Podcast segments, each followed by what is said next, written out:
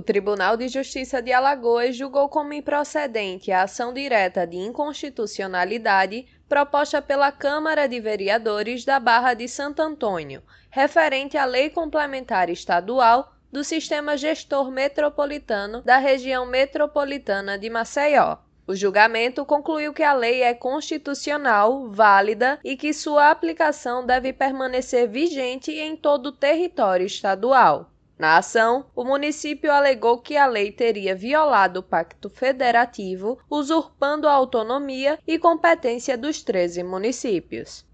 O desembargador e relator do caso, Domingos de Araújo Lima Neto, destacou que, segundo o entendimento constitucional, ainda que o saneamento seja de responsabilidade dos municípios, é necessária uma atuação em conjunto de todos os envolvidos para a execução das atividades, não havendo dessa forma uma incompatibilidade entre a autonomia municipal e o interesse comum dos integrantes. Já sobre a composição, o desembargador também não vislumbrou desproporcionalidade na atribuição dos pesos para os integrantes do sistema gestor metropolitano, uma vez que o STF não exige a participação paritária dos entes, derrubando assim a alegação do município de Barra de Santo Antônio. O secretário da Fazenda, George Santoro, destaca a importância da decisão. A decisão do Pleno Tribunal de Justiça, o Tribunal de Justiça de Alagoas, reforça o entendimento do mercado por toda a qualidade e segurança jurídica do projeto de concessão da região metropolitana de Maceió, sendo um marco para o saneamento público no Brasil. Nosso objetivo sempre foi atender a população dos municípios envolvidos, dar saneamento básico e dignidade a todas as pessoas.